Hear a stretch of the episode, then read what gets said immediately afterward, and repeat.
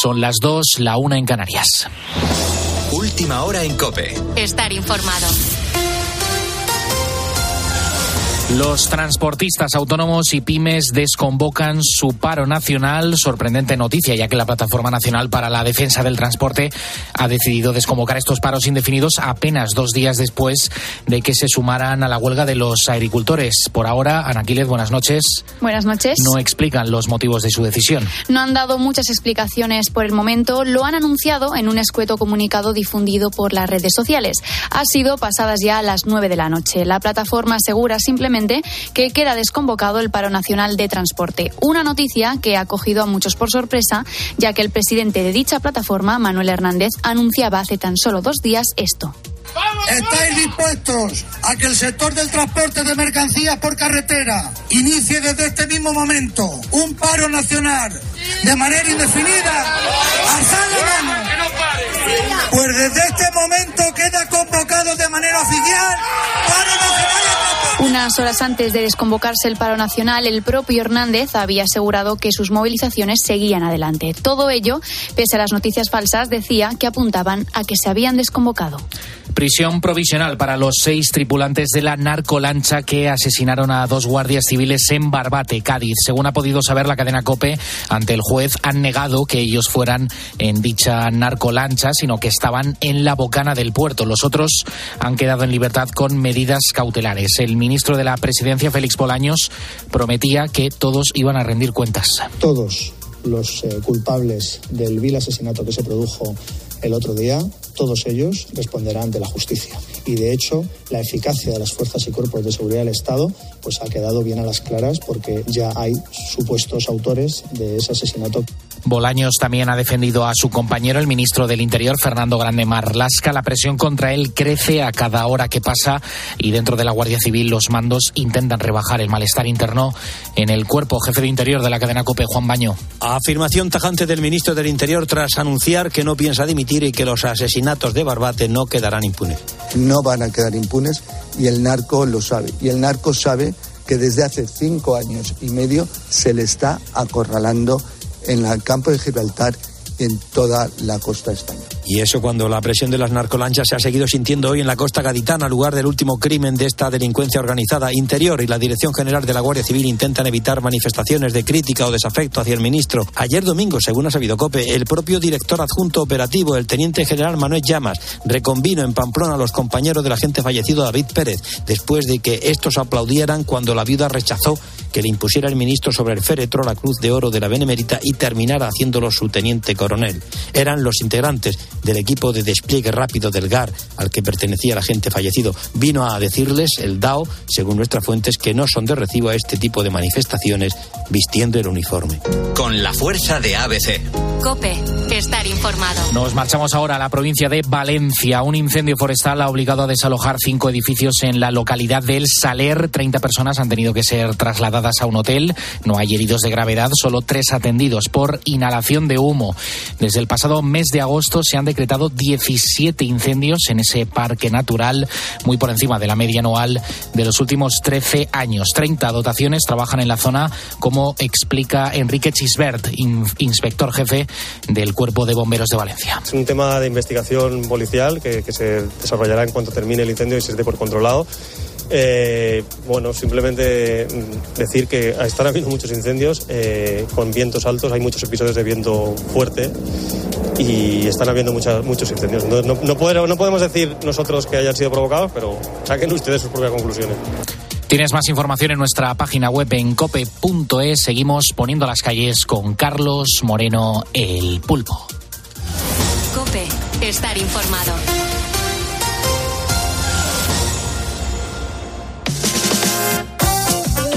Escuchas Poniendo las calles. Con Carlos Moreno, el pulpo. Cope, estar informado. Pues es que están pasando cositas, Calderón. Yo, yo siento pedirte que me cuentes cosas tan, tan extrañas, pero es que están sucediendo. Antes te contaba lo de la diarrea, que eso nos llevaba a Jerusalén, y ahora vamos a viajar hasta China, porque claro, la- el pasan cositas no es solamente en nuestro país, es a lo largo de todo el mundo. Una empresa del país asiático, eh, Pulpo, eh, ha ideado un plan para aligerar la plantilla. Y es hacer que los trabajadores dimitan por sí mismos. Hasta los huevos. O sea, es decir, lo que ellos buscan es que el trabajador diga, ya no puedo más, Claro. hasta aquí hemos llegado y se termine largando. Mm. Al parecer la empresa pues no pasaba por un buen momento económico, necesitaba rescindir algunos eh, contratos Mm. y en estos casos lo normal, lo que suelen hacer las empresas pues es, em, es presentar un, un ERE, ¿no? Sí. Un expediente de regulación de empleo Para regular todo. con el objetivo de, pues mira, vamos a ver, tenemos 5.000 empleados y nos hacen falta 2.500. Hay otros 2.500 que... Y entonces, pues se trata de negociar como una salida bastante ventajosa Mm. para las dos partes, ¿no? Para ambas partes. Pero, pero, en esta empresa china, porque oye, esto es, eh, se- se- todavía es la República Popular China, Sí, sí, sí. pero no se gastan un duro. Estos no se gastan un duro. Y entonces dijeron, vamos a ver, ¿cómo podemos ahorrarnos la indemnización por despido improcedente? Pues Y pensaron, verás. pues, pues lo que hay que hacer aquí es conseguir que esta gente se largue.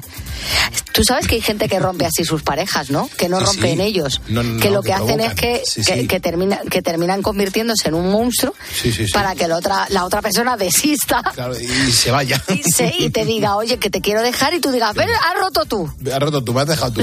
Pero, Correcto, si eres culpa. pero si eres insoportable, pues la empresa utilizó esa técnica. Dijo, yo voy a hacer todo lo posible para que los trabajadores decidan que se piran.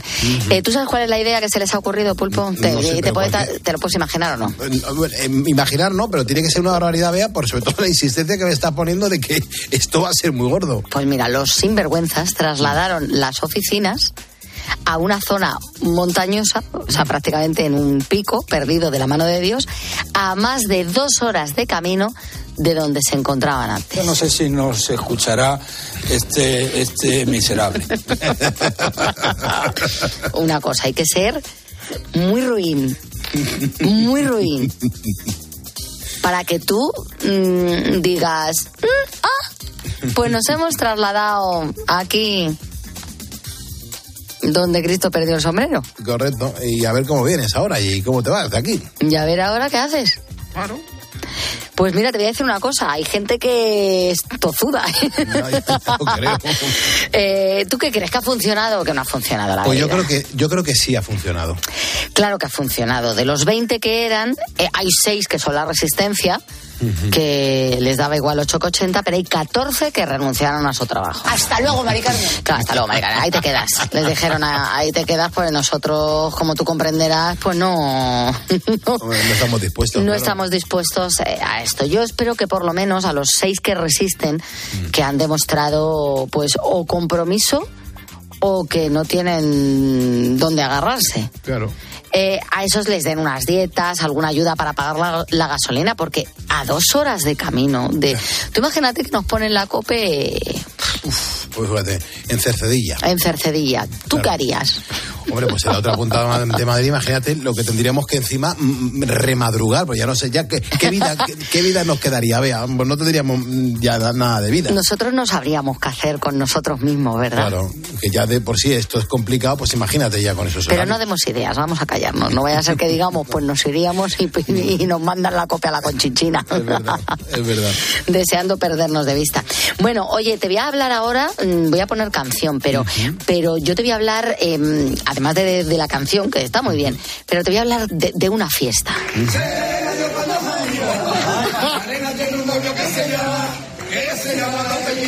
Esta es la, la- el sonido real de la fiesta que te estoy contando, que es probablemente la mejor party de la historia, Pulpo, podríamos decir, y a la vez la, la más peculiar. Es rara. Es un sarao organizado por Eugenia Martínez de Irujo, la hija de la fallecida duquesa de Alba, y en ella reunió a personajes tan variopintos como David Bisbal, la infanta Elena ¡Qué maravilla! o Hillary Clinton. Madre que mía. por cierto, Hillary Clinton Sí. Lo dio todo cuando salieron los del río, que es el cachito que hemos escuchado de la fiesta. Sí. Salieron los del río a cantar su Macarena, que también estaban invitados al Sarao, y Hillary Clinton se animó. Tú sabes que su marido ya lo hizo en los 90, Sí, claro. creo, si no me equivoco, en un meeting en un mitin y también en una celebración deportiva, ¿no? Que estaba O en una celebración deportiva. Y se puso a bailar ahí en una grada. Bueno, te voy a decir una cosa y esto no es tontería. Mm. Me suena en un mitin también. También, bueno, es que la también, bailó sí, sí. y con Boris Yeltsin, Sí, sí, que claro, era en ese claro. momento el presidente de Rusia. Exacto. Eh, me suena el tema porque creo que subió en popularidad los índices de audiencia. Se estaba presentando el marido Bill Clinton a la Casa Blanca y cuando salió bailando esto, los índices más, de ¿no? popularidad subieron. O sea, algo maravilloso. Y ella lo ha rememorado y ha bailado en el sarao este que digo que han montado y que yo estoy escandalizada, escandalizada Sí, con la gente que estaba ahí invitada. como tú y yo no estábamos, Pulpo? Eso digo yo, ¿cómo no nos invitaron? Y eso que, que, que Antonio de los del Río no, no se escucha. Pues dile que a la próxima no nos lo queremos perder, que lo Hombre, vamos a claro. documentar y luego lo contaríamos en el Pasan Cositas. Es que ahí, ahí podríamos estar perfectamente, pero bueno, Antonio, los del Río, con lo, con lo que tú nos escuchas aquí todos los días, y Rafael también, una invitación aquí a la Calderón y a mí, ¿no? Además le vamos a dar todo. Desde luego que sí. Bueno, vamos a escuchar un poquito a la Macarena, que no deja de ser, yo creo que una de las canciones que más ha facturado en autores y que encima desde aquí, de, de nosotros, de España, de los del Río. Sueña con el y se compra los modelos más modernos. Te gustaría vivir en Nueva York novio nuevo. Escuchas Poniendo las calles. Con Carlos Moreno, el pulpo. Cope, estar informado. España ha vuelto a batir el récord de trasplantes de órganos y sigue siendo el país, el país líder de todo el mundo en este apartado. Y hoy, en el temazo de Poniendo las calles, pues tengo el placer de saludar a la presidenta de la Organización Nacional de Trasplantes. Ella es Beatriz Domínguez Gil. Eh, yo sé que se ha hecho Beatriz algo tarde, pero Beatriz, buenas noches. Muy buenas noches. Digo yo que, que hay que decir que la actividad de donación y trasplantes de órganos de- en 2023 ha alcanzado cifras muy difíciles de superar. Estamos hablando de casi 6.000 trasplantes anuales, o lo que es lo mismo, unos 500 cada mes. Beatriz, ¿cómo, cómo valoráis desde la Organización Nacional de Trasplantes eh, todos estos datos que son ya tan extraordinarios? Solo se pueden valorar de forma muy positiva. Es una enorme satisfacción porque además cuando presentamos estos datos estamos hablando de un éxito colectivo. Lo presenta la ONT, pero la ONT representa en esa presentación del balance a un sinfín de profesionales que en los hospitales de nuestro país, en las diferentes comunidades autónomas, y profesionales sanitarios y no sanitarios participan de todos estos operativos y también representamos a la propia sociedad porque el trasplante es la única terapia que no depende exclusivamente de la capacidad técnica de hacerlo, sino que además depende de la donación eh, altruista, solidaria de ese órgano y normalmente en el peor momento en el que, que podemos imaginar que es el del fallecimiento de un ser querido. Claro, eh, porque además, eh, Beatriz, según los datos que me estaba estudiando, nos encontramos que el crecimiento en 2023 eh, ha sido como bastante generalizado en todos los tipos de trasplantes, porque absolutamente todos han mejorado sus cifras, pero sí que me gustaría saber, Beatriz, cuáles suelen ser los órganos más demandados o, o los que más necesitan los pacientes. El órgano más demandado es el riñón. Tenemos una lista de espera ahora mismo eh, de, de cerca de, de, 3.000 de cerca de 4.000 personas esperando, de esperando un riñón. Eh, eh, básicamente esto se debe a la importante carga de la enfermedad renal crónica. Es, eh, de, hecho, se considera que la enfermedad renal crónica podría convertirse en la cuarta causa de la quinta causa de fallecimiento en el mundo en el año 2040. La carga de enfermedad renal crónica aumenta como consecuencia de la hipertensión arterial, la diabetes mellitus y como eh, fenómeno inherente al envejecimiento de la población. Por lo tanto, existe mucha presión en lista de espera para trasplante renal. Eh, por otro lado, eh, cuando una persona fallece eh, de sus riñones, dado que tenemos dos riñones, se pueden trasplantar dos pacientes. Por lo tanto, en este sentido podemos responder mejor también a mayor número de donantes, a un volumen mucho más importante de pacientes renales. Por otro lado, en el caso del trasplante renal también existe la posibilidad del trasplante renal de donante vivo, que normalmente se produce en el entorno familiar, entre parejas, de padres y madres a hijos y también entre hermanos. Eh, por lo tanto, el trasplante renal con mucho es el más demandado. El año pasado, eh, por primera vez, superamos eh, los 3.600 eh, trasplantes renales efectuados, de ellos el 12% eh, fueron de donante vivo y esto supuso un crecimiento del 8% con respecto al año previo y sin duda el año en toda nuestra historia que más trasplantes renales hemos realizado. Wow, wow, pues está muy bien.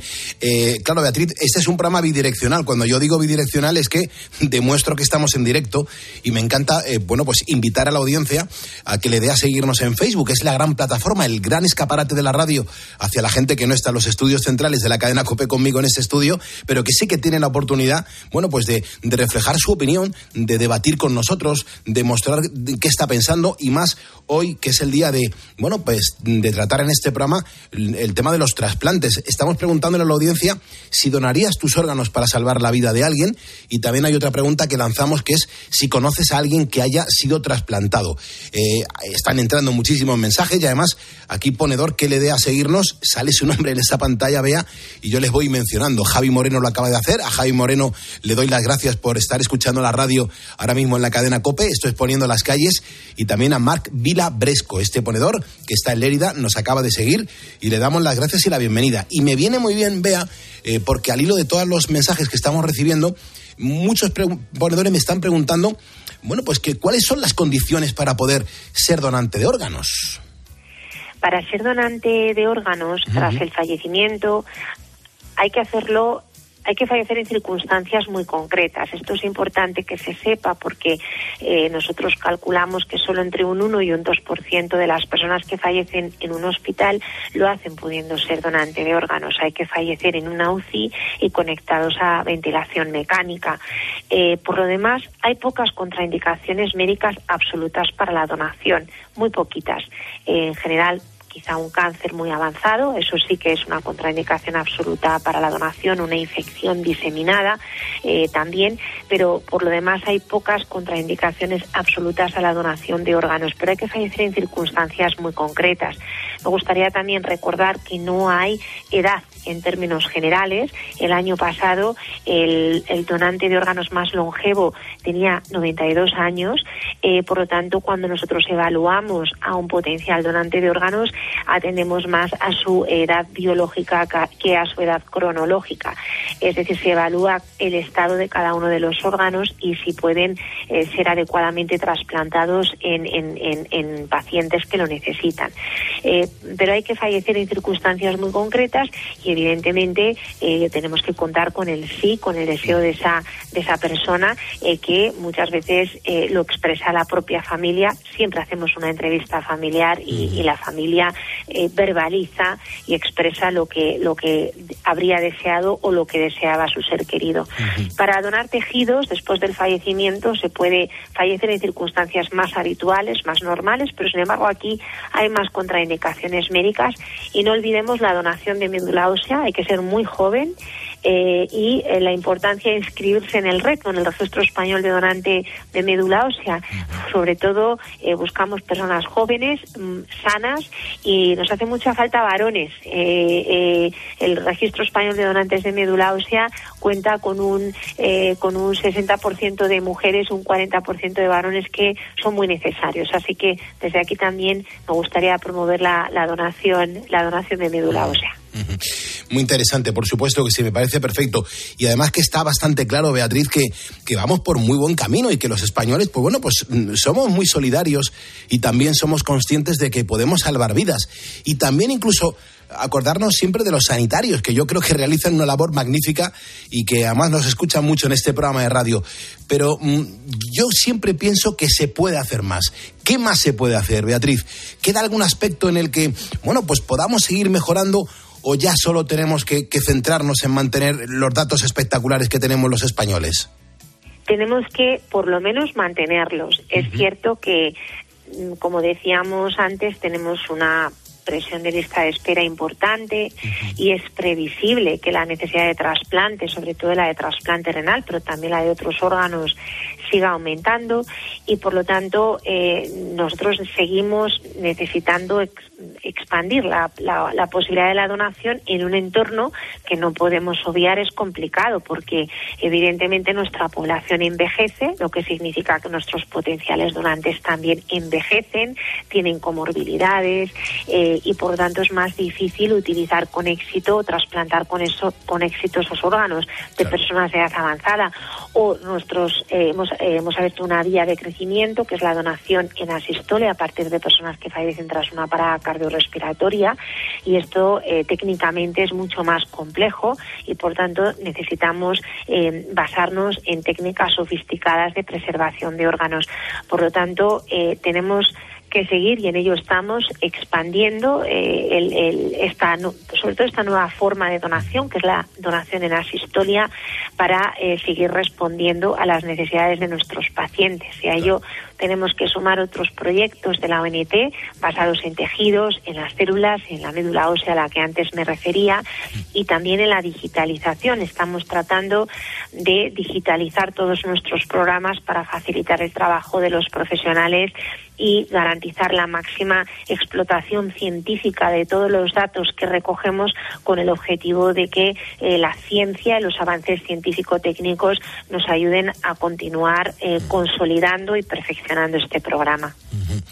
Genial, pues Beatriz Domínguez Gil, presidenta de la Organización Nacional de Trasplantes. Gracias por vuestra labor en nombre de todos los ponedores de calles. Muchísimas gracias, Beatriz. Muchísimas gracias a vosotros y gracias además por prestarnos este espacio y también ser una forma vosotros mismos de llegar al público y de eh, fomentar la importancia de contribuir a esta cadena de solidaridad que es la donación y el trasplante. Muchísimas gracias. Así es, Beatriz. Pues muchísimas gracias. También le quiero dar las gracias a los ponedores que se acaban de sumar a este programa. Andrés Benítez Braza, gracias Andrés. Javier Esquembre, gracias Javier por poner las calles con nosotros tras el partidazo. Consuelo Calvo también se une a este programa desde Facebook. Muchísimas gracias, Consuelo. Y Jomabesa JB eh, eh, JMB se acaba de sumar a este programa de radio. Somos ya 109.367 ponedores en esta cuenta. Si te sumas, ya sabes que tu nombre aparece por aquí y te doy las gracias. Pero claro, eh, llega el momento de fijarme un momento en los datos por comunidades autónomas, porque claro, hay una mm, que destaca sobre las demás y es la comunidad valenciana. un ciudadano, por ejemplo, de esta región, tienes que saber que tiene el doble de posibilidades de poder beneficiarse de un trasplante de órgano de cualquier otro ciudadano europeo. Y precisamente al otro lado del teléfono tenemos a una mujer que ha sido trasplantada del corazón en el Hospital de la Fe de Valencia, desde donde nos escuchan un montón de, sanitarios, de médicos y de, y de enfermeras. ¿Cómo estás, Begoña? Muy buenas noches. Buenas noches, Pulpo. Eh, estoy muy contento de que estés aquí con nosotros poniendo las calles. Lo primero de todo, Begoña, ¿cómo te encuentras? ¿Cómo estás? Pues la verdad es que fenomenal. Tengo una vida muy normal y nada, y fue todo un volver a nacer desde el día que me trasplantaron. Hombre, es que hay que decir que ya hace varios años desde que te trasplantaron el corazón, pero tu historia es muy interesante porque los medios, los médicos descubrieron que tenías pues problemas cardíacos cuando tú pensabas que se trataba de un simple episodio de migraña. Eso fue lo que le decías al médico en primera instancia. ¿Cómo fue ese momento? Así fue. Yo ya llevaba muchísimo tiempo, y además bastantes años, con unas crisis así un poquito extrañas, con un cuadro inespecífico, y en uno de ellos se agravó bastante y yo hablo con mi neurólogo, que con justo estaba de guardia, y me dice que vaya para que me vea. Y nada, pidió un electro por casualidad para eh, recetarme Sumial, ¿vale? Y eh, nada, ahí apareció el electro terrorífico. Y ahí empezó toda mi historia. Ahí, ahí es cuando empieza el momento eh, que, acechaba todos los días, ¿no? Y que tenías el, riesgo de sufrir un paro cardíaco. Pero según mis fuentes, siempre has sido una persona muy positiva y eso es muy importante. Eh, Begoña, ¿cómo, ¿cómo fue esa etapa justo antes del trasplante? Sobre todo, quiero saber cómo afrontaste el momento en el que te dijeron que necesitabas reemplazar tu corazón.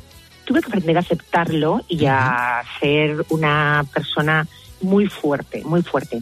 Intenté en todo momento que mis límites no fuesen frustraciones, sino que irme superando e ir adaptándome a la nueva vida. De hecho, tuve que dejar el trabajo y tuve que eh, llevar una vida muy relajada, cosa que para mí era bastante complicado. Pero bueno, lo conseguí. Primero no me hablaban de trasplante, primero pasamos por varios diagnósticos hasta que ya empezó a empeorar el corazón y ya se empezó a hablar de un posible trasplante. Eh, y ya en una de las revisiones, eh, una de las revisiones periódicas, pues ya me anunciaron que eh, me iban a poner un desfibrilador y ya empezaron a hacer el estudio pretrasplante que es para ver si existe la posibilidad de trasplante o no, depende de las circunstancias, porque hay veces que no se puede. Claro. ¿Estuviste mucho tiempo en la lista de espera para tu trasplante? Pues estuve cuatro meses y medio. Cuatro meses y medio que viví con una intensidad brutal porque asumí que era volver a nacer además estaba en las mejores manos, estaba en, en el hospital eh, La Fe eh, con los mejores cardiólogos. Eh, justo La Fe es un centro de referencia porque se creó un grupo de, de, trabajo importante, o sea, que se volcó en la idea del trasplante y avanzaron mucho y estaba como muy protocolizado, muy estudiado y todos los que caemos en sus manos, pues bueno, tenemos una esperanza de vida pues fantástica. Confiamos plenamente en el sistema sanitario de salud y confiamos plenamente en Valencia precisamente, en el área que te tocó, por supuesto, que son los trasplantes, en el equipo de trasplante. Y luego también quiero añadir que una parte emocional, eh, que aparte del apoyo familiar y del, entorno que eh, es maravilloso y son los pilares que te ayudan a afrontar esa situación, está la asociación Abadcor la Asociación de Trasplantados de Corazón. La Asociación de Trasplantados de Corazón, no sabéis para un trasplantado lo que es eh, que, eh, bueno, yo fui a buscarles, ¿vale? Porque eh, me, me hablaron de ella y fui a buscarles. Bueno, cuando llegué y vi que había gente que estaba haciendo cosas normales, viviendo, porque claro, no sabemos qué es un trasplante, los que nos vamos a trasplantar prácticamente, ¿vale? Y estamos en la fase eh, aguda de nuestra enfermedad en la que o llega el trasplante o morimos, ¿no? Entonces, pues claro, estamos como que, como en una nube, ¿no? Como, ¿qué va a pasar?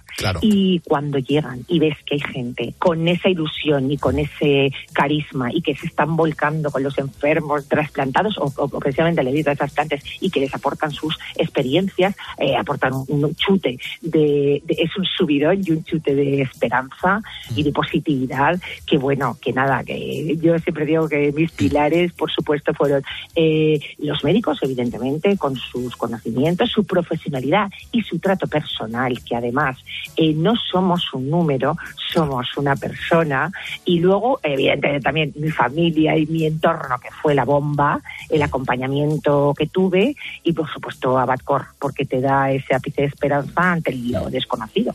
Begoña, porque me imagino que al haber sido trasplantada de un órgano tan importante como es el corazón, tendrás algún tipo de indicaciones médicas. ¿Tú puedes practicar cualquier tipo de deporte o qué pautas tienes que seguir? A ver, en principio es hasta donde lleguemos. Evidentemente, yo desde la responsabilidad no voy a hacer ningún deporte de riesgo, eh, dado que eh, también hay un agradecimiento por mi parte y por parte de todo el mundo, siempre a la sociedad, que hace un esfuerzo en que funcione el sistema sanitario de salud y que, y que, y que funcione, con lo cual no, no voy a hacer ningún deporte que me vaya a perjudicar. las pautas siempre es hasta donde lleguemos, porque puede ir el trasplante fenomenal, tener un corazón bastante sano y unas, una vida bastante normal. Es cierto que la inmunosupresión nos deja un poquito batidos. El cuerpo al final se acostumbra, pero hay momentos en los que ah, durante los hay días en los que por lo que sea pues estamos más bajitos y, y no se puede.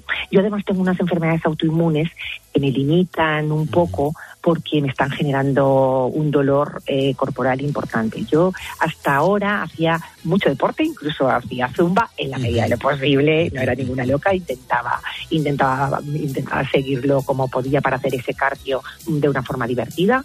Ahora lo estoy limitando un poco, pero estoy, estamos viendo a ver eh, cómo me palian ese dolor que me produce las enfermedades autoinmunes y a ver si puedo retomar un poco el, el ejercicio. Aunque sí que intento por lo menos caminar todos los días, porque además es como una obligación e intento hacer algo, eh, no sé, no llevar una vida sedentaria, por supuesto.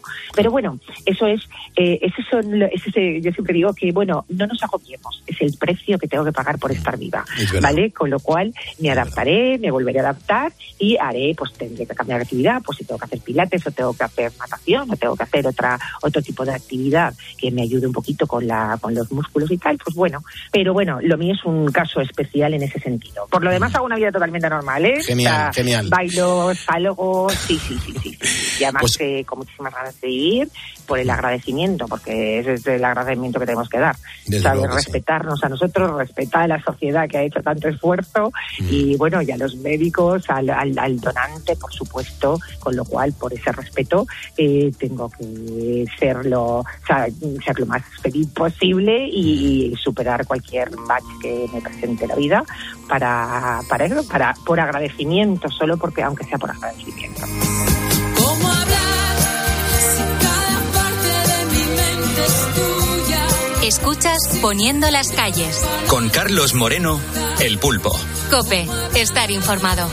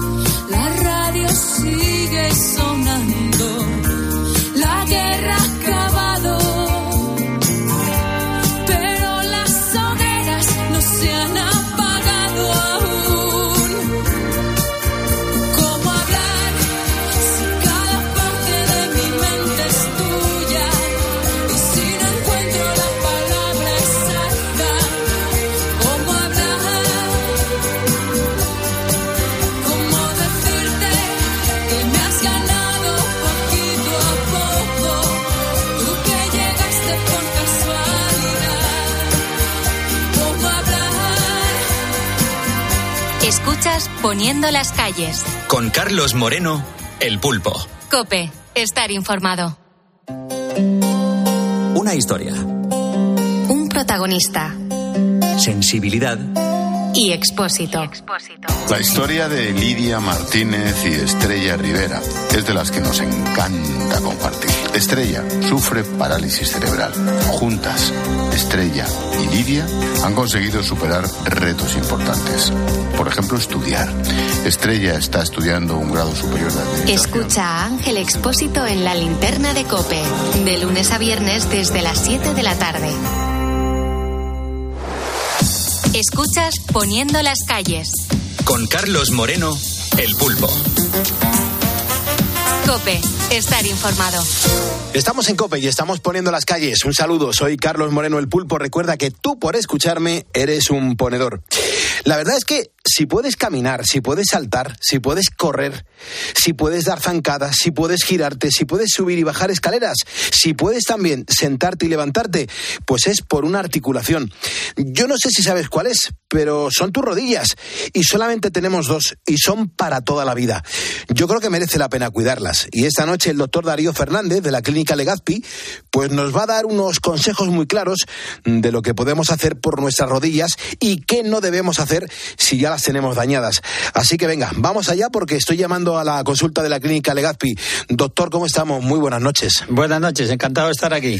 Que digo yo, doctor, que, que tienen de especial la articulación esta de la rodilla, porque eh, nos genera muchos problemas, muchas comeduras de cabeza si nos empiezan a fallar. Pues mira, además de todas estas cosas que has dicho tú que pueden hacer, pueden hacer, puede sostenernos de pie apoyándonos solamente en dos puntos eh, en el suelo y hemos dejado de ser cuadrúpedos y eso nos permitió salir de la selva y explorar todo el horizonte y además nos permite pequeñas rotaciones sin tener que darnos la vuelta a todo el cuerpo.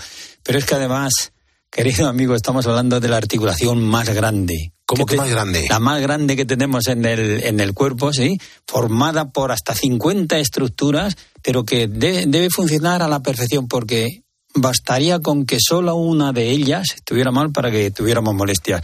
Está formada por los tres, por tres huesos largos de, de, de- del cuerpo y además uno ahí redondo en forma de castaña, la rótula que hace de, de, de tetróclea y de polea para que ese músculo del cuádriceps pueda flexionar nuestra rodilla.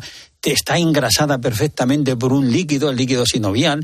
Están rodeados sus huesos por un cartílago ahí para evitar los roces y encima tiene dos amortiguadores que son los meniscos y luego está ahí sujetada por unos ligamentos por delante que se cruzan, se llaman ligamentos cruzados anteriores, otros por detrás, bien ahí que se cruzan, se llaman ligamentos cruzados posteriores y a los lados también tenemos otros sendos ligamentos para evitar que se te falle y se desvíe hacia adentro o hacia afuera. Es una articulación muy noble, muy útil, muy funcional, pero muy sensible sobre todo al peso. ¿Eh? Basta con que, con que tú te cargues una mochila de 4 kilos para que tu rodilla tenga que desarrollar 18 más veces de fuerza. Y además, mm, basta, bueno, basta, no, eh, que las personas que tienen un sobrepeso de un 20% tienen un 10% más de posibilidades de en el futuro desarrollar artrosis. Es una, una articulación muy, pero que muy interesante. Pues era de lo siguiente que quería hablar, doctor, porque mm, hay mucha gente que desconoce el, el motivo por el que se produce la, la artrosis de la rodilla. Yo no sé si es una cosa inevitable de la edad, si estamos todos condenados, si estamos todos condenados a, a padecer en algún momento de nuestra vida. Oye, si estamos controlados incluso en el peso, pues más o menos nos vamos a ir defendiendo con ellas. No, no, no achaquemos a la edad, un respeto a las personas con edad, ¿eh? que todo la España que tenemos se la debemos a ellos. ¿eh? Desde luego que sí. Entonces, la edad, la edad es un factor más. Lo que sí que es cierto que con la edad, pues ese líquido sinovial que tenemos ahí en la rodilla, que hace de lubrificante, pues se va desgastando, va, va, va disminuyendo, va teniendo peor calidad. Incluso ese cartílago que recubre a los huesos para evitar los roces, pues también se va desgastando con el uso, como todos los, eh, los roces, ¿no? Pero hay otros factores también más interesantes. El más importante, sobre todo y por encima de todo, es el sobrepeso, ¿eh? que aplasta ahí los cóndilos femorales contra eh, los meniscos. Y también hay otros factores como el género, por ejemplo, afecta mucho más a la mujer. Afecta mucho más a la mujer, sobre todo a partir de la menopausia, y la explicación la encontramos en un descenso en esa edad de los estrógenos. ¿eh? Así es que eso también influye. También influye, fíjate, hasta factores genéticos. ¿eh? Como un 5 o un 10% de las artrosis se deben a factores genéticos. ¿eh? eh, que, que pueden favorecer eh, esa, mm, eh, esa artrosis futura. Y sobre todo, además del, del sexo, el género, eh, la falta de estrógenos, también el uso, el abuso que el mal uso. ¿eh? El, el- el- salir a correr, por ejemplo, sin una protección o hacer unos movimientos por debido a unas actividades de- laborales, ¿no? Que se está ahí trabajando de rodillas o en curillas, pues eso mal uso o ese abuso también puede llegar a producir una, una artrosis. Pero la obesidad, perdón, pero la edad, no solo achaquemos a la edad, ¿eh? Doctor, ¿y, y qué podemos hacer entonces para protegerlas, para que, que se sientan bien, que vean que las queremos, que las necesitamos? Pues mira, fundamental mantener una musculatura mm, potente y adecuada ahí en la rodilla, ¿eh? sobre todo mantenernos en el peso ideal y utilizar también un calzado adecuado, a ser posible cuando salgamos a andar, utilizar siempre eh, calzado deportivo y si salimos y hacemos algún deporte, a utilizar, hacerlo con una técnica y una estrategia eh, adecuada. Y en el caso, en el más mínimo dolor que tengamos en la rodilla, aplicarnos hielo. Y bueno, tenemos que dejar muy claro, porque es que las pacientes en mi consulta, cuando van por problemas de la rodilla, tienen esa duda de, doctor, ¿frío o calor? Bueno, pues las dos cosas. Frío en los primeros momentos, cuando haya dolor, cuando haya inflamación, cuando esté enrojecida. Pasado unos, y aplicando siempre con, con hielo, pero no aplicado el hielo nunca directamente sobre la superficie, sino envuelto en un, pues una toalla, en un trapo, ¿no? Claro, porque si no te quemas la piel. Eso, no te quema la piel. Y, y mm, aplicarlo como 10 minutos, descansar unos minutos y volver a aplicarlo. Y luego ya para a partir del tercer día, pues ya favorece, eh, favorecemos esa patología o ese dolor con aplicando calor local. ¿eh? Pero pero para cuidar la rodilla es fundamental escuchar a nuestro cuerpo. Si tenemos dolor, quiere decirse que hay que parar de hacer ese ejercicio, vamos a aplicarnos ese frío, vamos a hacer reposo y si no cede, pues vamos a acudir al médico. Muchos oyentes, doctor, eh, escriben a este programa de radio. Esto es un programa de radio bidireccional. La gente pregunta, se lanza la pregunta en directo y, las respondemos todas las que podemos porque ya hay mucha gente que nos escribe. Pero muchos ponedores conocemos que nos escuchan porque acaban de ser sometidos a una operación de rodilla. eh, eh, les han puesto una, una prótesis. Es que, claro, eh, yo no sé si, si la gente, en cuanto se recuperen, ya van a poder hacer deporte de manera normal. ¿Cómo es la vida a partir de entonces? Cuéntenos cosas. Pues sí, el haberse operado de la rodilla no te condena a no hacer deporte, sino todo lo contrario. Lo que hay que hacer es no dejar de hacer deporte o ejercicio. Lo que pasa es que eso depende del tipo de intervención, pero la reintroducción a tu estilo de actividad física que tenías habitualmente pues debe ser eh, progresiva y según se vaya tolerando y según un estudio adecuado según la patología a la que hayan eh, te hayan intervenido. ¿eh? pero sí que es importante que después de una, una rodilla operada en la actividad física hay que sobre todo evitar los impactos, evitar los giros, las presiones pronunciadas, ¿eh? y sobre todo si lo que se ha sacrificado ha sido un menisco. ¿eh? En todos los casos es muy importante no dejar de hacer ejercicios. Se pueden hacer todos los ejercicios con moderación y adecuados y sobre todo aconsejados por el médico. Eh, doctor, ¿el menisco es la parte más sensible de la rodilla? Claro, es que el menisco, fíjate, estamos hablando de dos cartílagos ahí en forma de C que están ahí entre los, entre la, tibia y entre eh, el fémur y que son los que realmente sufren todo el impacto. ¿eh? Entonces, mm, lógicamente hay que cuidarlos y son la, efectivamente la parte más sensible, sobre todo dependiendo de la actividad, sobre todo dependiendo, eh, por ejemplo, en la actividad deportiva y el, los meniscos son muy sensibles a los giros, a los giros en, cuando giramos la rodilla y hacemos coincidir la carga de nuestro peso ahí sobre los meniscos. claro. Eh, unos amortiguadores muy importantes que tenemos que, cuidar. Eh, otra cuestión, doctor, que es importante que contemos a los ponedores. Si uno puede tener el menisco roto y no sentir nada y seguir caminando. Efectivamente, sí. Sí, sí, yo me he encontrado con muchos pacientes que por una exploración rutinaria de, una radiografía, por otras causas, pues resulta que tenían el menisco roto y no lo habían, no lo sabían. Y esto es bastante frecuente en personas de 60 años, ¿eh?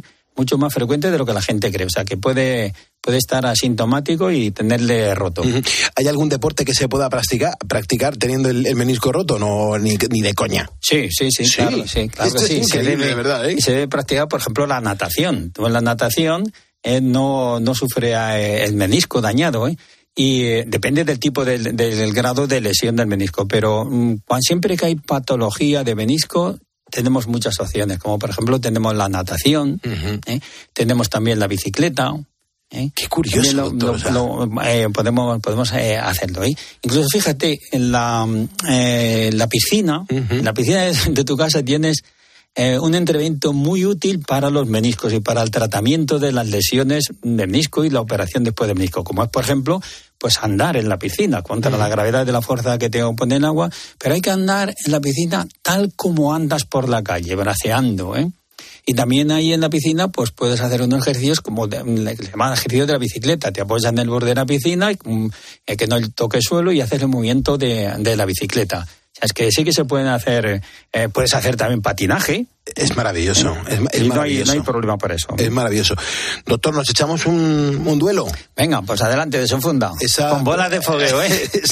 que, ah, saludamos a esa ponedora que acude a su consulta y ¿qué le dice? Hombre, claro que sí, le mandamos un abrazo a Mari Carmen. ¿Y, qué va allí? ¿Qué dice? Pues nada, Mari Carmen, pues es que nos escucha, que es una ponedora eh, fiel, así que le mandamos un abrazo para ella y para su marido, para José María. Perfecto, pues nada, Mari Carmen y José María, un abrazo bien fuerte aquí con el doctor en los estudios centrales de la cadena COPE. Pues venga, comienza el duelo, ¿eh? Lanzo la pregunta y preguntas cortas y respuestas como considere el doctor. ¿Cuándo hay que ponerse una prótesis de rodilla? Pues mira, cuando los anteriores tratamientos han fracasado, la fisioterapia, los medicamentos, los analgésicos y el dolor es tan grande que te imposibilita la movilidad de, tus piernas, o cuando tienes un tumor en, que afecta a los huesos, o hay una fractura que es imposible recuperar eso. Doctor, ¿a qué edad se puede poner una prótesis de rodilla? Otra vez con la edad, que la edad no tiene límite. Vale, pero es que lo que hay, la gente lo pregunta. pues nada, la limitación para poner una prótesis de rodilla nunca es la edad, es las dificultades que tiene esa persona para soportar una anestesia o una anestesia general o una operación. ¿El yogur tiene fecha de caducidad? ¿La prótesis de rodilla también? Pues mira, depende un poco del uso que se la dé, pero una prótesis bien cuidada puede durar hasta 8 a 15 años. ¿Alguna recomendación en cuanto al calzado para la artrosis en la rodilla? Sí, fundamental. El calzado tiene que ser, en primer lugar, cómodo, tiene que ser con una suela gruesa, tiene que ser, a ser posible, con la punta un poco levantada para lanzar la pisada y protegernos también eh, el- lo que se llama la, la- la caña del pie. Y preferible una zapatilla deportiva si salimos a andar y que eh, se lleve cordones para que podamos eh, ajustarla. Bien. ¿Cómo influye, por ejemplo, el, el suelo por donde caminamos en la patología de la rodilla? Hay gente que dice que en la acera mejor no, no pisar. Sí, bueno, depende del calzado. Si llevamos un calzado adecuado, podemos andar por asfalto perfectamente, pero lo ideal es cambiar de tipo de suelo sobre el que vamos apoyando, teniendo en cuenta que si vamos andando por cuestas, nuestra rodilla, nuestra rodilla va a hacer un 3% más de esfuerzo. Y cuidado las señoritas de estas que llevan Los tacones, ya. Los tacones nunca, nunca más de dos centímetros y medio. Y sobre todo si vamos por cuestas, lo van a multiplicar muchísimo más el esfuerzo de la rodilla. Tremendo. Eh, ¿Las infiltraciones, doctor, curan? Las infiltraciones no curan. Las infiltraciones quitan el dolor, Calman, la molestia, pero no la causa. Si no quitamos la causa, pues con la filtración solamente lo sucedamos momentáneamente. ¿Cuántas infiltraciones se pueden poner al año? Pues tres o cuatro. ¿Solo? Solo. Son fuertes. Fuertes, eh, hay claro, es que estamos hablando principalmente de corticoides. ¿Cuántas clases de infiltraciones hay, doctor? Pues mira, podríamos decir que hay tres clases. Unas que se ponen en el mismo lugar donde está la inflamación, por ejemplo, en una tendinitis, en una infiltración local, o unas infiltraciones que son a base de corticoides analgésicos y otras infiltraciones que se ponen dentro de la rodilla de la articulación que se llaman infiltraciones intraarticulares y que además se llevan ahí ácido hialurónico, factor de crecimiento. Y luego hay otras que no las recomiendo mucho, que son unas infiltraciones que se ofrecen ahora en gimnasios orales donde te, por la por la boca, Sí, por sí. vía oral, te administran unos, unos medicamentos, unos preparados que no son tan efectivas como estas dos clásicas. Una infiltración ahí en el menisco eh, tiene que doler, ¿eh? No tiene por qué doler. ¿En Porque serio? la- no, no, no, no, porque la infiltración no se hace en el menisco, se hace intraarticular, dentro de la articulación, y ese líquido pues bajará la inflamación del menisco. Vale, pero penúltima pregunta. ¿Cuál es el tiempo de recuperación después de una cirugía de menisco? Pues depende si ha sido una meniscectomía subtotal, que han quitado un trozo de menisco o han, tita- o han quitado todo el menisco. Pero entonces, en el primer caso, sea de tres a seis semanas y en el segundo se han quitado el menisco entero de tres a seis meses. Ujú. Último disparo, doctor. ¿La rotura del ligamento cruzado anterior eh, se debe operar siempre? Si juegas en el Atlético de Madrid o en el Real Madrid, sí. Si no, pues probablemente, probablemente te aconsejo que a lo mejor con fisioterapia y medicamentos sea suficiente. Doctor Darío Fernández de la Clínica Legazpi, eh, un placer como siempre echaros un cable y más en las, en las rodillas, porque a ciertas edades, iba a decir, eh, nos podemos encontrar con estos dolores, pero es verdad que eso te puede suceder en cualquier momento de la vida. Eso es. Carlos Moreno, El Pulpo. Poniendo las calles. Cope, estar informado. Atento porque te invito a escuchar esta canción, a ver qué sentimiento te genera. Era la gloria vestida de tul, con la mirada lejana y azul, que sonreía en un escaparate, con la boquita menuda y granate. Este tema se llama De cartón piedra, de Joan Manuel Serrat. Es una canción de amor, pero ahora escucha esta otra.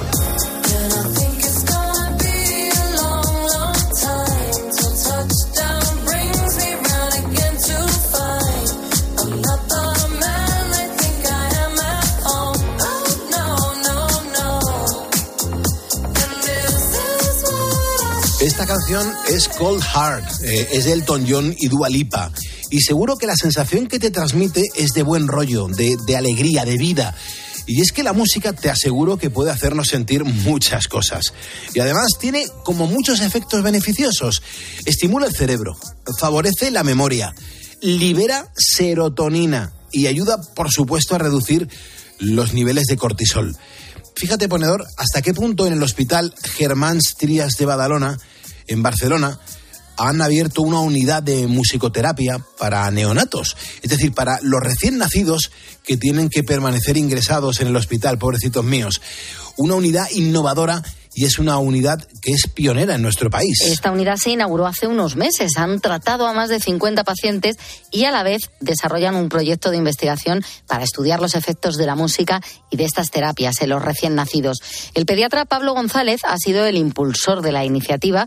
Desde que era pequeño sentía una gran pasión por las artes escénicas. Desde pequeñito Es decir, antes de que querer ser médico probablemente quise ser músico. Y entonces pues desde pequeño voy a clases de música y empiezo a tocar el piano y eso pues persistió a lo largo de los años, siempre con apoyo de la familia y, y estudié a nivel pues profesional, estudié en el conservatorio y no lo completé porque a posteriori pues apareció la vocación médica, digamos, ¿no? Al terminar la carrera, ese lado artístico le hizo viajar al Reino Unido para luchar con, bueno, pues por su carrera musical. Estudió canto en Cardiff, al sur de Gales, y también trabajó en los festivales de ópera más importantes del país.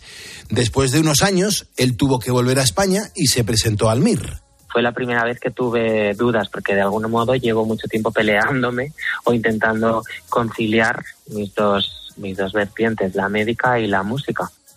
En esa búsqueda por combinar sus dos grandes pasiones apareció la, la musicoterapia, una palabra que recordaba haber escuchado durante sus últimos años de carrera. Un médico que, o un estudiante de medicina con formación musical, la palabra musicoterapia cada vez que la ves, que la oyes nombrada, te genera como mínimo curiosidad. La musicoterapia no es más que el uso consciente de la música o de sus elementos, el ritmo, la melodía y la armonía, con tal de perseguir un objetivo terapéutico. Las sesiones duran entre 15 y 20 minutos y de momento pues las realizan los martes por la tarde y los viernes por la mañana. Son profesionales clínicos y musicoterapeutas que, que, se juntan con las familias para cantar, armonizar distintos temas en los que, por ejemplo, consiguen bajar las pulsaciones del pequeño. Así suena esto, escucha.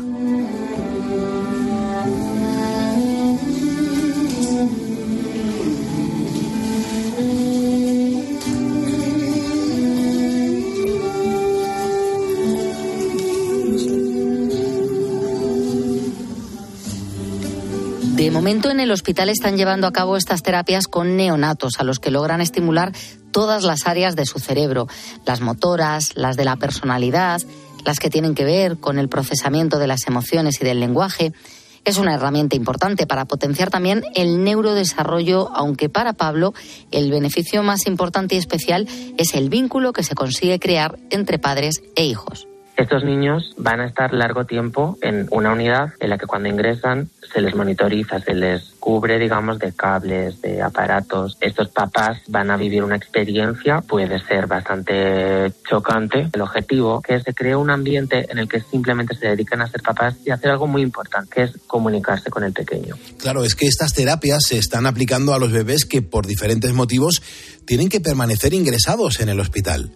Pablo ha comprobado de primera mano los grandes efectos de estas terapias, y no solo en los pequeños, sino también en los propios padres. Empezó con un parto muy difícil, eh, con una primera y segunda semana de ingresos muy complicadas, con muchísima tristeza. En la sesión inicial le preguntamos si a ella le gustaba la música y dijo que no, pero que si yo le decía que la música era buena para el bebé, que adelante. Esta mamá hoy en día canta con nosotros. Y es que a los padres les ayuda a aliviar pues el choque emocional de ver a su hijo ingresado es un momento íntimo de mucha carga emocional. Como explica Pablo, los resultados de estas terapias van mucho más allá abordajes como este que humanizan el entorno y que se preocupan de la experiencia del individuo, de la experiencia del enfermo, de su experiencia subjetiva, de cómo él se siente y de cómo él se encuentra, pues son prioritarias porque no solamente reportan en beneficios para él mismo, sino para que también para la comunidad y para el entorno, trabajadores del entorno sanitario incluidos. Así que digamos que así todo funciona mejor. El Hospital Germán Strías de Badalona, en Barcelona, pues ha abierto una unidad de musicoterapia para neonatos. A través de la música se consigue potenciar su neurodesarrollo, entre otros beneficios. Es un proyecto impulsado por el pediatra Pablo López, con el que ha conseguido combinar sus grandes pasiones, la, también la medina y la música, y todo para ayudar a los más pequeños. Así que entenderás que nos encante contarte noticias como esta. Escuchas Poniendo las calles. Con Carlos Moreno, El Pulpo. Cope, estar informado. A esta hora, en vez de estar durmiendo, ¿qué estar haciendo Andrés? Andrés, ¿cómo estás? Buenas noches. Buenas noches, Pulpo. pues mira, ahora mismo aquí en la panadería. Ah, o sea que estás trabajando en este momento, ¿no, Andrés? Ahora mismo sí, en el trabajo. Muy bien. ¿Qué años tienes? 21. Jude. Jovencito, jovencito, ¿eh? Sí, un poco. ¿Y cómo es que has empezado a trabajar tan pronto? Eh, pues bueno, yo empecé con 17 en hostelería y luego he ido cambiando por varios trabajos y ya llevo un tiempo aquí en una panadería y a la vez, bueno, también estoy estudiando un poco. ¿Y por qué, por qué trabajas? Mm, ¿Para echarte un cable en los pagos de los estudios? Eh, sí, vivo actualmente solo y bueno, para pagar el alquiler y todos los gastos. No me digas que tú eres de los jóvenes también que, que se ha emancipado antes de los 30 años. Con 18. ¿Y cómo es ese momento? Eh, pues bueno, al principio eh, quizás un poco difícil, cambia drásticamente tu vida, de vivir siempre con, con la familia, de repente empezar a vivir solo. Pero bueno, se lleva bastante bien. Una vez empiezas a vivir solo, se lleva bien. ¿Y por qué lo hiciste, Andrés? ¿Por qué, por qué tenías ganas de, de- de volar solo? Eh, bueno, principalmente por los estudios. Eh, busqué algo más cerca de, de la universidad y, y así sigo. Y te ha gustado, ¿no? Sí, sí, sí, está muy bien. Mm, Y de repente encuentras un trabajo en una panadería Sí, en una panadería, sí, correcto. que te obliga a trabajar de madrugada. Sí, mi, mi horario de trabajo es de 3 a 12. Ujú. y, y no dudaste en, en cogerlo. No, no, no dude. Y al principio un poco asustado por empezar en un sitio nuevo, pero, pero la verdad que muy, muy a gusto. Vamos a ver, estás contando cosas súper interesantes, porque claro, Andrés, tú no tenías ningún conocimiento de, de elaborar pan, de, de- de trabajar en una panadería, ¿no? No, yo ninguno, pero bueno, así todo, yo no es que sea panadero, yo me dedico a, a repartirlo. Lo estás distribuyendo entonces, ¿no? Sí, voy por los locales, por los bares, dejándolo ya para que lo tengan a primera hora. ¿Y te arrepientes, te has arrepentido en algún momento de tomar esa decisión? No, en ningún momento, y además eh, estoy muy agradecido de, haber- de haberla tomado. Es curioso, es muy curioso. Y, y pero sigues teniendo contacto con tus padres y todo, ¿no? Sí, sí, sí, todos los días. Ah, qué bien, qué bien, qué bien. ¿Y te has dado cuenta que mm, seguramente tengas amigos que son todo lo contrario a lo que has hecho tú, que siguen en casa y a lo mejor no están trabajando? Eh, sí, la mayoría. Ya. Pero bueno, son buena gente también. Sí, sí, sí, no, tienen por qué ser mala gente, desde luego. Y cuando te ven a ti, Andrés, ¿qué, qué les cuentas? ¿No, no les animas a que den ese paso de, de que comiencen la vida ya en solitario y que se la ganen con esfuerzo y, y comenzando pues poquito a poco? Eh, sí, muchos de ellos ya, ya trabajan, pero siguen, siguen en sus casas. pero bueno, claro, es, está un poco difícil el tema del alquiler. Yo tuve suerte de encontrar algo barato, asequible, y ellos todavía no. ¿Cuánto ganas en la panadería, si se puede saber? Alrededor de 1.500. Muy bien. ¿Y con eso te pagas la casa y los estudios? Sí, con eso me, me da para todo. Qué bien, Andrés, qué bien, qué bien, qué bien. Pues escúchame, em, ¿qué pan estás ahora mismo transportando? ¿Cómo me gustaría estar contigo en esa furgoneta en la parte de atrás, con las puertas abiertas y con un paquete de medio kilo de jamón ibérico? Sí, sí vendría muy bien con el pan. Oh, el pan recién hecho es de los manjares más maravillosos del mundo. Sí, porque según llegas aquí que está ya el pan caliente, dan ganas de, de comérselo. Anda que no te habrás comido tú barras por ahí haciendo los envíos, ¿no? Alguna, alguna escondida. Bueno, Andrés, te, te agradezco un montón que nos escuches. ¿Es el primer día que nos oyes aquí en COPE? No, llevo ya bastante tiempo escuchando. Ah, fenomenal, fenomenal. Muy bien, Andrés, pues te animo a que sigas así. Muchas gracias y te cuenta con que te vamos a enviar el diploma oficial de ponedor de calles. Que te vaya muy bien, Andrés. Muchas gracias. Pues muchas gracias, familia. Hasta luego. Dile a los demás que voy viniendo.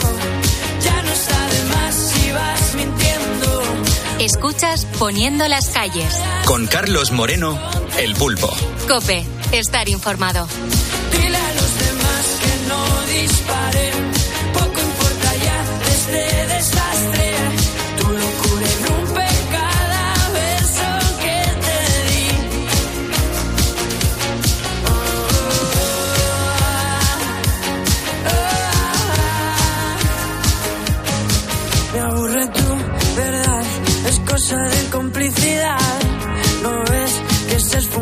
Nuestras ganas justo antes de empezar.